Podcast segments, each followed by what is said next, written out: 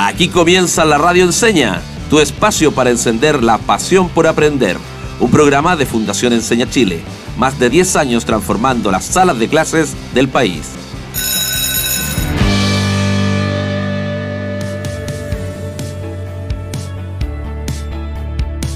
Bienvenidas y bienvenidos a otro capítulo de la Radio Enseña. Soy el profe Cris y como siempre me acompaña Yasari Moreno. ¿Cómo estás, Yas? Hola, Cris, feliz, feliz de que todos nuestros auditores se sigan conectando con esta pasión por aprender que queremos incentivar aquí en la Radio Enseña. Y mira, esta semana estamos conversando de experiencias innovadoras, que es lo que nos convoca, la innovación. Cómo algunas personas o instituciones han decidido hacer cambios que, digamos, impacten significativamente en muchas áreas, por ejemplo, la educación. Exactamente. Y hemos venido entrevistando a varias personas y, tomando este tema hace un rato. Si alguien se perdió un capítulo, lo puede buscar en Spotify. ¿ah? Y recordemos que estamos en más de 93 radios a lo largo del país. Nuestro invitado de hoy es el señor David Leal. Él es director ejecutivo y líder de la ONG Innovación, que están dedicados a desarrollar la creatividad, la innovación y el emprendimiento. Perfecto, Cris. Entonces, démosle la bienvenida, sin más preámbulos, a David Leal. ¿Cómo estás, David? Hola, ¿qué tal, Cris? ¿Todo bien por acá y ustedes? Excelente, qué bueno que te hayas dado un tiempo para la radio enseña para conversar un poquito más acerca del tema de la semana que es la innovación. Pero antes queremos conocerte, David. Cuéntanos un poquito más de ti para que todos nuestros auditores estén al día contigo. Bueno, mi nombre, como bien tú dijiste, David Leal. El eh, soy profesor de filosofía, El, eh, me, titulé como tal hace ya varios años ya, el, el, 2008, eh, y, tengo experiencia como profesor de colegio, trabajé por muchos años como profesor de colegio, profesor universitario, en instituto y por supuesto el trabajo que hago ahora en, en innovación, que supongo que es lo que vamos a hablar más adelante. Exactamente, y precisamente para allá, hola David, te quiero llevar yo. Hola. Quiero saber qué está, en qué está David Leal en este minuto, dónde está trabajando, la organización a la cual pertenece, algún proyecto personal. ¿En qué está David Leal?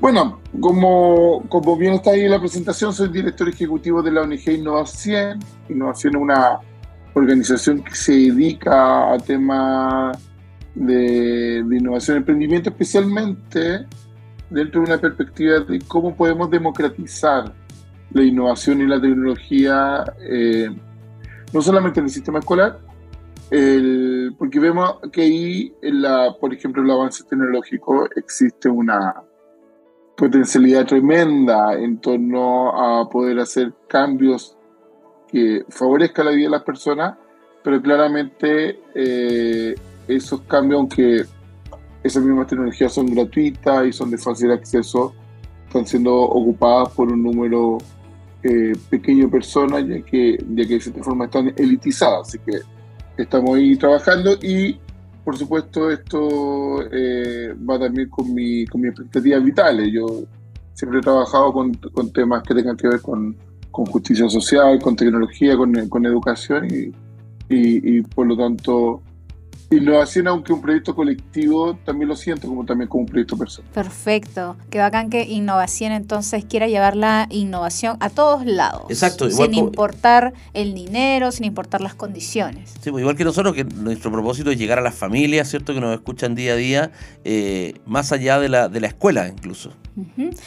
Y justamente entrando un poquito más eh, en la innovación, que es lo que nos convoca, queremos saber ¿Cómo entiende innovación el concepto de innovación? ¿Qué es innovación para ustedes? Perfecto. Mira, cuando nosotros hablamos de, innovación, hablamos de, procesos que, le, que puedan entregar un mayor valor ya a quienes van a, van a ser partícipes de esa innovación, a quienes, por ejemplo, van a ser usuarios de un programa social o, o quienes descargan una aplicación web o quienes vienen el proceso educativo. Y por lo tanto, eh, innovación educativa tiene que ver eh, en primera instancia con saber dónde está el centro, de la misma forma que la, las grandes innovaciones tecnológicas, por ejemplo, digitales, tienen están centradas en los usuarios, la innovación educativa tiene que estar centrada en los estudiantes, en la familia y en los profesores. Ojo, o sea, el, necesitamos entender de que el proceso educativo no es un proceso solamente de entrega, sino es un proceso de construcción colaborativa y que por lo tanto necesitamos generar instancias que le entreguen valor y, y este entregar valor puede ser eh, eh, hacer que algunos procesos puedan ser más cortos, puedan ser menos costosos, pueden ser más rápidos, pueden ser más entretenidos, eh, puedan, ser más efectivos. O sea, ahí, ahí podríamos hacer una división eh, bien grande, eh, pero claramente... Responde a las necesidades finales del usuario. Exactamente. Y, y, y por qué digo eso? Porque muchas veces se confunde la innovación educativa como si fuera el simplemente eh, ocupar algo novedoso. ¿ya? Entonces, el, yo a veces he tenido discusiones bien grandes, gente que llega con una aplicación para tablet y que donde existe un, niño o una niña como con ropa interior y entonces aparece por un lado ropa de verano, ropa de invierno y que la pueden ir arrastrando y, y, el, y vistiendo niños. Y claramente no es ni más entretenido, ni más efectivo, ni más educativo, ni nada. O sea, como simplemente algo novedoso. Y en ese caso, según el concepto nuestro, eso no calificaría lo que yo te estoy diciendo. Eso sería como una caricatura de. No calificaría como innovación educativa, calificaría solamente como un producto tecnológico. Por lo tanto, no, por ejemplo, solamente por meter tecnología en el aula vamos a estar haciendo innovación educativa. Eso tiene que tener un sentido de, poder facilitar algo y muchas veces incluso existen innovaciones que son analógicas, o sea, que no tienen nada que ver con tecnologías digitales y, nosotros en innovación tratamos de empujar ambas, las que son digitales y las que son análogas. Mira, David, ¿y cómo podemos entonces diferenciarlo de la creatividad? o es lo mismo que la innovación? Claro, no, la, creatividad tiene que ver con, con, procesos... depende en qué nivel tú estás hablando de creatividad. Entonces, si que lo ves como a nivel mental, obviamente son procesos psicológicos. y a nivel, por ejemplo, de proceso o de fenómenos de equipo, tiene que ver también con, con ciertas condiciones que tienen que estar asociadas a, a los hechos que pasan. Por lo menos nosotros lo entendemos dentro de un concepto que es mayor que el de pensamiento productivo. Y el pensamiento productivo sería el tipo de pensamiento que nos permite hacer cosas y transformar la realidad, por darte un ejemplo. Y ese pensamiento productivo está compuesto, por un lado, por el pensamiento creativo y por otro lado, por el pensamiento crítico. Pensamiento creativo es el que nos entrega opciones, el que nos da, por ejemplo, lista de opciones de cosas que podrían mejorar alguna problemática que queremos afrontar, el que, nos, que nos entrega un pool de, elementos para nosotros poder después, a través del pensamiento eh, crítico, poder definir cuáles son las mejores. Ya, por eso que todas las eh, metodologías de creatividad regularmente parten del principio que no hay que juzgar lo que se está haciendo. Y por lo tanto, por hacer, eh, por ocupar el pensamiento creativo, no quiere decir que vamos a llegar a las mejores soluciones, pero sí nos va a poder eh, permitir tener muchas opciones para poder definir cuál es la mejor. Y el definir cuál es la mejor puede ser eh, también un, un, tema que tenga que ver más con el pensamiento, con poder ocupar el pensamiento crítico y poder ir evaluando, por ejemplo, a través de una rúbrica cuáles son las mejores opciones, o tal vez yo puedo ir probando esto en la realidad, ocupando mi creatividad para crear prototipos, esos prototipos llevarlo a la realidad y ver lo que la realidad me está contando respecto a, a lo que yo quiero probar, por ejemplo, si es más eficiente. Eh, David, hace un rato nos hablaste de, de, cierto que la innovación es un, proceso, ¿cierto? Y que lo viven en, la escuela, por ejemplo, lo viven los profesores, lo viven los estudiantes, lo viven las familias. Y como todo proceso, imagino que debe también tener resistencia, o en su camino debe encontrar resistencia. ¿Quién, se muestra más resistente a la, innovación y, particularmente la innovación educativa? A ver, yo, por lo menos no tengo ninguna ningún estudio nada que me diga estas son las personas más resistentes a la innovación. Yo lo, yo lo que sí que a mí en muchos casos me ha llamado la atención cuando yo veo que hay profesoras, profesores muy jóvenes eh, que son muy resistentes. Y eso sí, sí me llama la atención y, y, se ha dado el caso. ¿ya? Pues, no, no tengo ninguna estadística que demuestre que, que eso es una generalidad pero se ha dado el caso muchas veces, por lo menos los, procesos que a mí me han tocado, que profesores que tienen más años en esto, más años de, en aula, ¿cierto? Y que por lo tanto uno podría decir que están mucho más alejados de procesos innovadores o de la utilización de nuevas tecnologías, son mucho más abiertos a probar. ¿ya? ¿Y por qué? Porque el, este tema de la, de la innovación también se eh, vincula mucho con la posibilidad de poder vivir fracasos y aprender de ellos. Y efectivamente eso implica de que los procesos de innovación eh, están muy relacionados con las experiencias vividas. Ahora, obviamente que lo mejor para hacer procesos de innovación son los equipos diversos y que esa diversidad nos pueda dar, innovación. Y regularmente cuando hemos tenido eh, tantos profesores o profesoras viejitos, ¿cierto? O, muy jóvenes que han sido reticentes. Regularmente, eh, también dentro del sistema escolar, lo que nosotros nos tocado ver es muchas profesoras, muchos profesores, que de todas formas que cuando ven que estos procesos eh, están generando resultados con los jóvenes, con los niños, ni adolescentes, obviamente eh, lo empujan y por supuesto hacen que las cosas funcionen. Hablando de equipos y de, y de la experiencia que, tú has visto en, el, digamos, en la práctica, ¿qué, ¿qué, pasó en marzo del 2020? Cuando nos pidieron quedarnos en las casas. ¿Marcó un antes y un después respecto de la innovación educativa? ¿Marcó un antes y un después respecto de la innovación misma? ¿Qué, cómo, ¿Cómo reacciona Innovación en ese minuto? Claro, hay, hay, yo creo que hay dos preguntas. Que la primera es qué es lo que hace innovación y después qué, qué es lo que cambió en el mundo. El, lo primero, voy a partir por, por nosotros.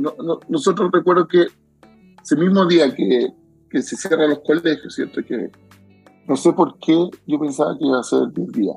Y yo creo que había mucha gente que pensaba, no, esto va a ser 10 días, un mes. El, y que algunos colegios se cerraron por dos años. Eh, pero bueno, en ese primer momento nosotros nos juntamos en la oficina y dijimos ya, ¿cómo ayudamos al país en esto?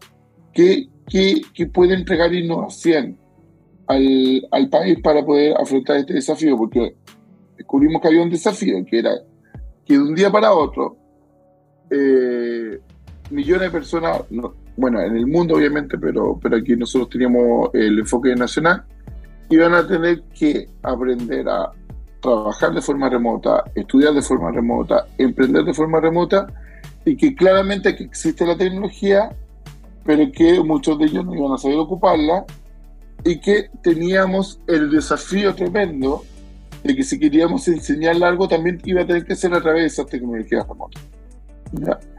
El, de ahí lo que elaboramos fue un proyecto que se llama A Distancia, ¿ya? que es un proyecto que incluso por ahí se ganó un premio, etcétera, el, en el cual nosotros dijimos, bueno, sabemos que existe esta necesidad, sabemos ocupar un montón de plataformas, no sabemos cuál es la receta maestra para poder solucionar esta problemática, pero vamos a trabajar por tratar de solucionarla. Y ahí armamos un laboratorio abierto donde desarrollamos clases en las plataformas que fueran, desde clases por, por videollamada, tipo Zoom, Meet, Teams, lo que sea, eh, transmisión en vivo por Facebook, por Instagram, por, por, YouTube, incluso hasta algunas clases por WhatsApp.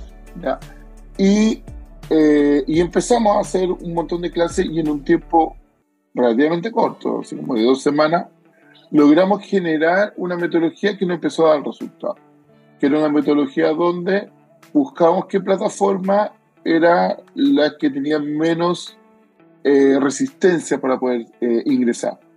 Y nos damos cuenta que, por ejemplo, plataformas como YouTube todo el mundo podía ingresar porque era solamente te metía un link y si tenías la aplicación en tu teléfono, si estabas en un computador, solamente estando conectado a internet, iba a funcionar la plataforma. Ya por lo menos la mayoría de los teléfonos, la gran mayoría de los computadores.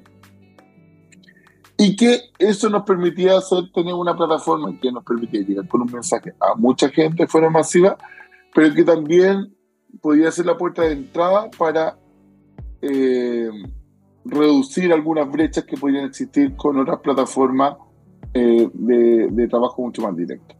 Y que habían otras plataformas tipo como Meet, Zoom, etcétera, y ahí incluso hasta hicimos un ranking de cuál es la que tiene la mejor audio, cuál es la que tiene el, mejor pantalla, cuál es la que gasta menos datos, etcétera.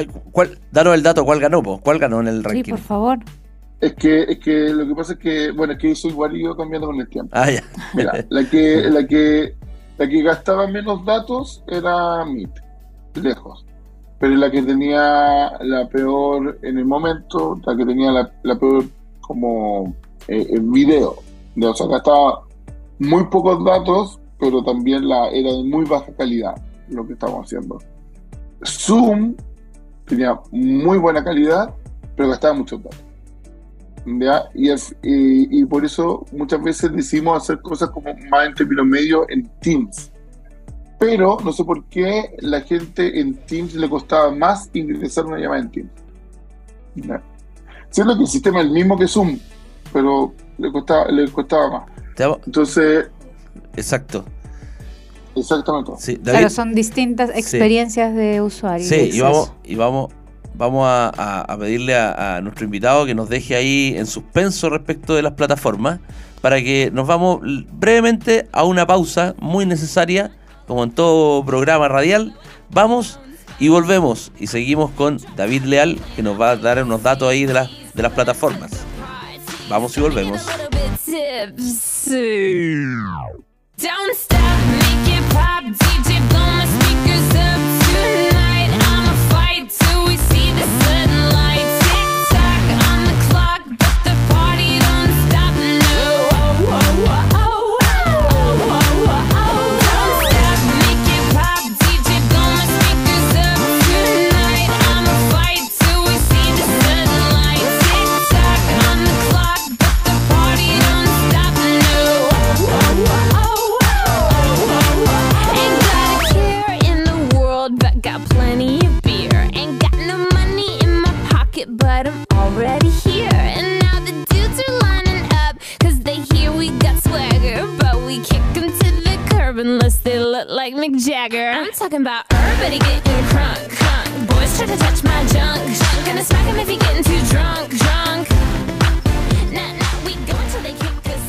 Y ya estamos de regreso aquí en la radio Enseña, tu espacio para encender la pasión por aprender, conversando con nuestro invitado de hoy, David Leal, desde Innovación. Nosotros estábamos buscando bastante información en, en la página web de Innovación porque hicimos nuestra investigación y nos llamó algo la atención. Voy a leerlo, dice, somos una organización sin fines de lucro que fomenta la creatividad, innovación y emprendimiento en el sistema educativo, buscando desarrollar desde la práctica los nuevos modelos de aprendizaje que permitirán a las personas ser protagonistas, ojo, de la sociedad global del conocimiento.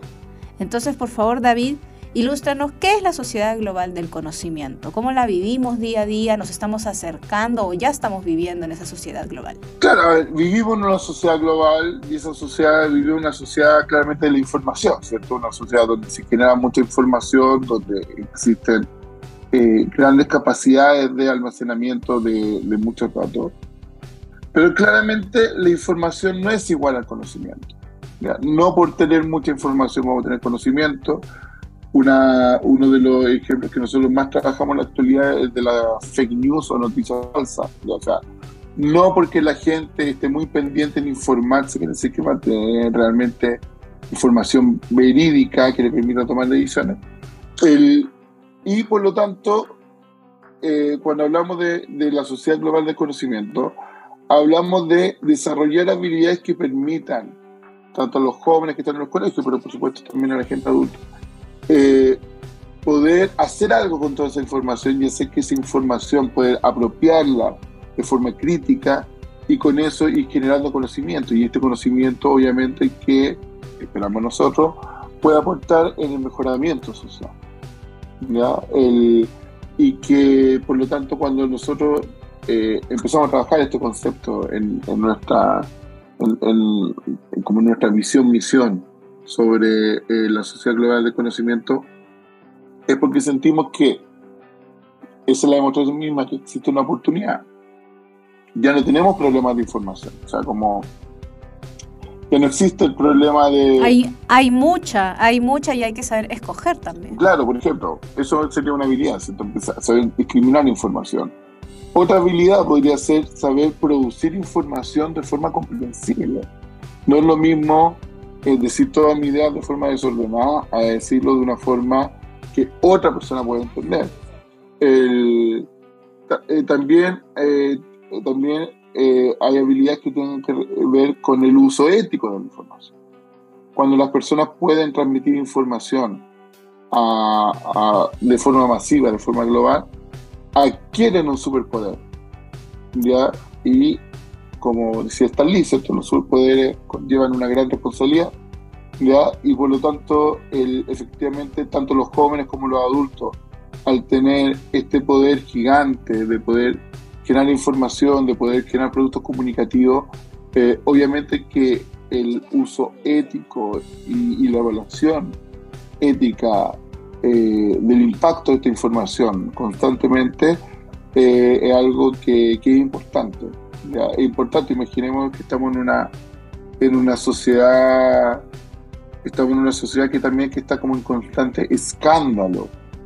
Y a veces por cosas que ni siquiera existen por cosas como el...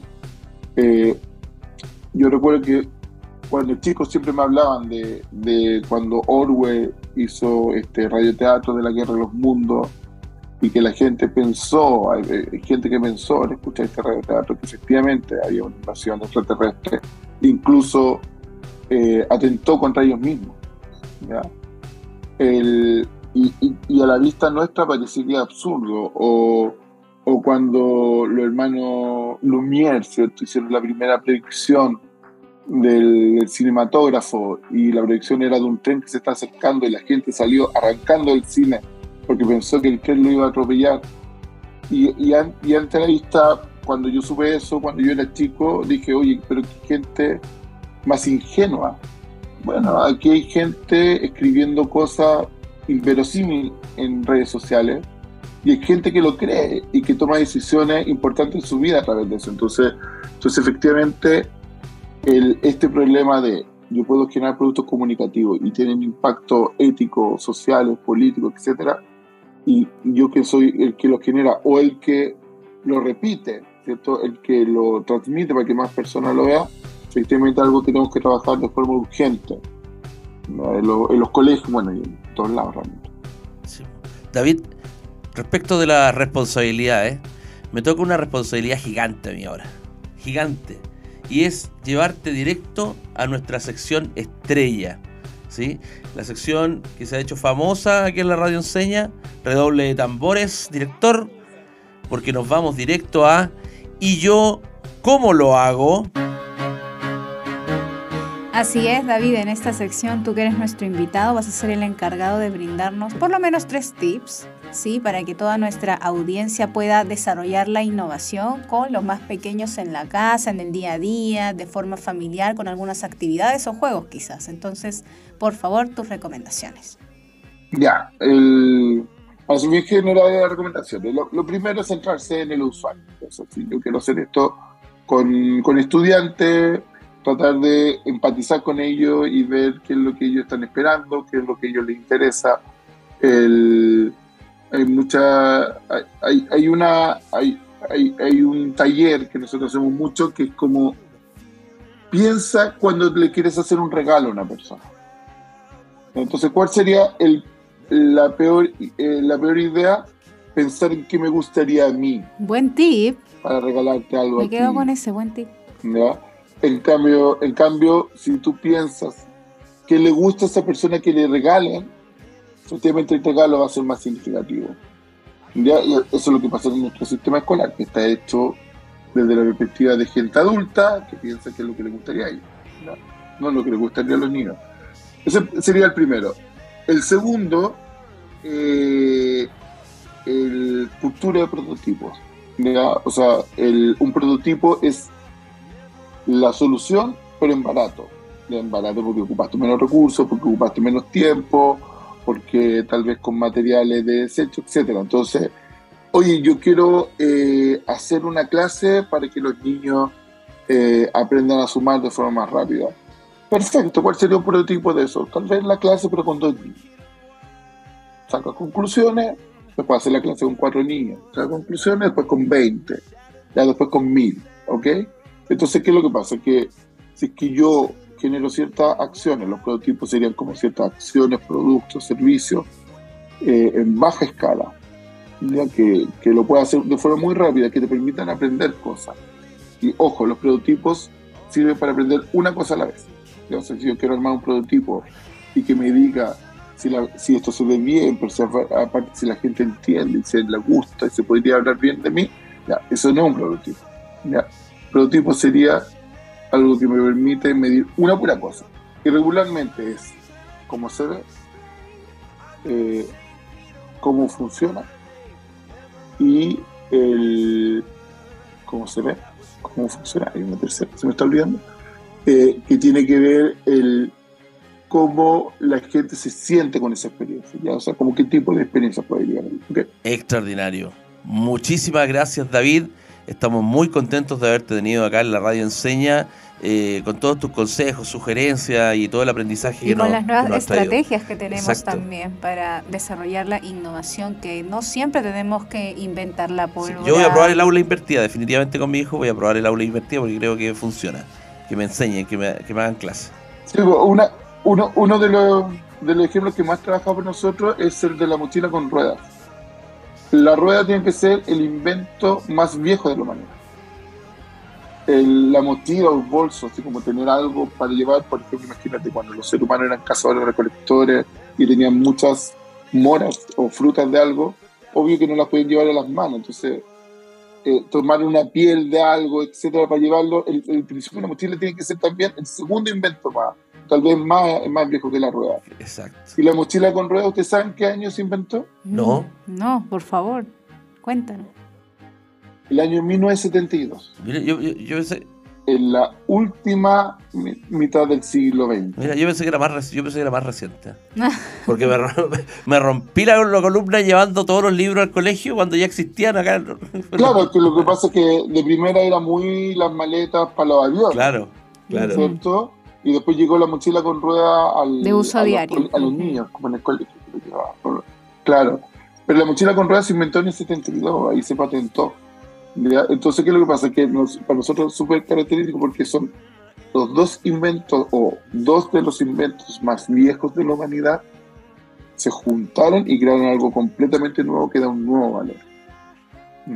Así es. Utilicemos entonces varios recursos que están a nuestra mano en el día a día para seguir creando, que eso es lo que también a nosotros nos inspira, el encender la pasión por aprender y las habilidades del siglo XXI que estamos tratando aquí en la radio Enseña, Cris. Así es. ¿Te quedó algo pendiente? No, no, por mi lado no. Quiero agradecerle la, invitación y saludo a la gente que, que, que escucha la radio Enseña, bueno, Enseña Chile, que es una una fundación que hace un, aporte increíble al, país y, saludarlos por la iniciativa y ojalá que, que esto pueda servir algo. Muchas gracias. gracias. los agradecimientos son para ti y no a 100. Así que felices de haberlos tenido acá. Y como siempre decimos acá en la radio para despedirnos, disfruta aprendiendo. Y aprende disfrutando. Hasta la próxima. Chao, chao.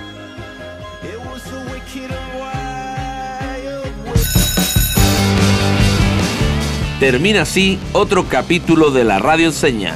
Nos encontraremos muy pronto. Disfruta aprendiendo y aprende disfrutando. Hasta la próxima.